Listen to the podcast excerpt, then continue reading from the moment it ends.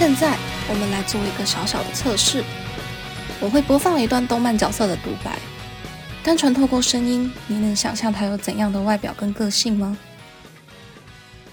呀，いいねの天璋院 H だよ。仆が立ち上げたスターメーカープロダクション、通称スタプロでアイドルという星々を仆は辉かせていきたいと思っているんだ。みんなと手を取り合い、共にアンサンブルを响かせていこう。他的名字叫做天祥院英治，出生在一个可以撼动整个偶像界的财阀，是个富二代，有着一头王子般的华顺金发与蓝色眼睛。自小体弱多病，兴趣爱好是喝茶。个性根据官方描述是冷静沉着，有深思熟虑。接下来，我们来听听另一个角色的声音。突然ですが、ここで问题です。アメイジングな私は一体谁でしょう ?1、响渡る。2、响渡る。3、响渡るう。ん正解スターメーカープロダクション所属、あなたの响渡るです。フィーネというユニットでアイドルをしています。皆さん、毎日惊きを感じていますか？那之所以会这样做，是因为我这次想要介绍的是一个名叫《偶像梦幻机》的游戏。作为一个大概玩了一年多的玩家，如果说要怎么推荐给一个完全没有玩过这款游戏的人，我觉得我应该是会想从角色跟音乐的方面去切入，同时也是用听觉就可以直观感受到的魅力。这个游戏，你可以说它是个偶像养成。也可以说是卡牌结合音乐游戏的类型，然后就像刚刚那样，人设鲜明的角色，在这个游戏里总共就有四十九个。他们有几个几个组成风格非常强烈的团体，接着玩家得到的就会是各种人设疯狂排列组合的产物。比方说，刚刚听到的两个偶像，他们有什么共同点呢？没错，他们的头发颜色都很浅。所以呢，他们都在一个叫做 FIVE 的四人团体里面。那演出服装通常都是以浅色系的西装，然后搭配明亮的舞台为主，试图去营造出一种白马王子的氛围，像这样。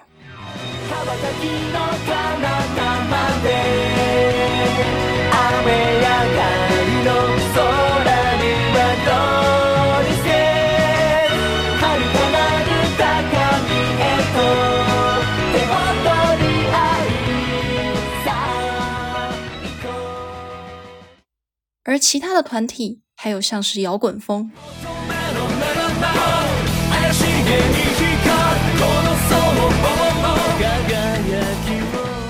天真的童趣风格、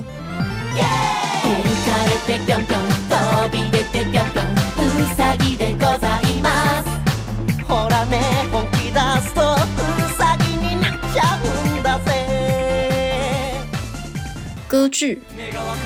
世界に美しき芸術を与えたまえ永遠に果てることのない露天する万物から神々が望んだ無双を今形にしよう世界所有甚至是和风。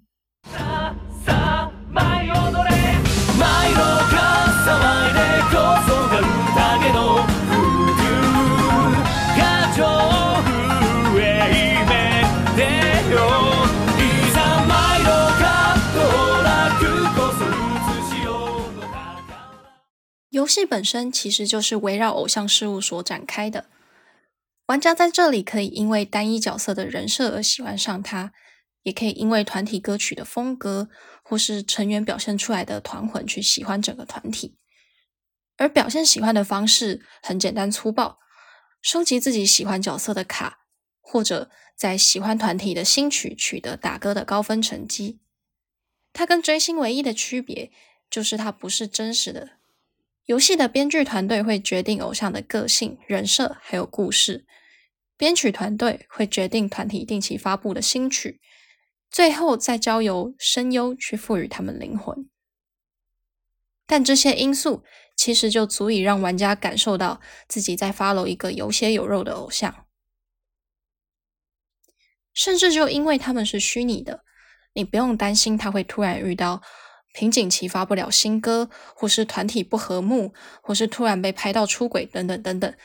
唯一需要担心的只有编剧的奇思妙想，跟大家的想法是不是在一个频率上。说到这，就不得不说说这个游戏里的故事了。通常我们会对于日本养成系偶像的想象，应该就是看到小偶像们挥洒汗水，在舞台上尽力歌颂青春的过程。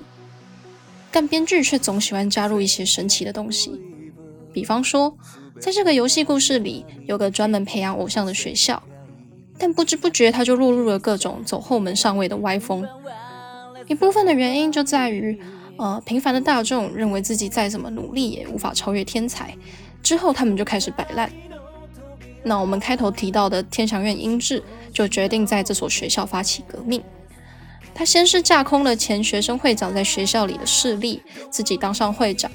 之后呢，把学制修改成对他有利的方向，又操纵舆论去塑造了五个学校里公认的天才，利用学制优势将他们一一打败，为的就是让所有平凡人都相信，所谓的恶龙也是可以被击败的。除此之外，可能还有用慈善演出的钱做黑市交易啊。或是透过古董拍卖会来洗钱，然后栽赃给当天出演的偶像啊，等等等等的剧情，各种阴谋诡计在故事里层出不穷，每个都让玩家觉得有必要吗？好好当偶像不好吗？却因此让他从其他歌颂青春的偶像游戏中脱颖而出，成为玩家们除了角色和歌曲之外热烈讨论的地方。在这个游戏里，玩家扮演着制作人的角色。用旁观者的视角去看这些偶像们的故事与成长，我们可以说，玩家涉入这些偶像生活的方式，其实更像是在经历一个互动式的、有参与感的有声小说，既是观众，又是他们的一员。这也是它不仅止于音乐游戏，甚至超越音乐游戏的地方。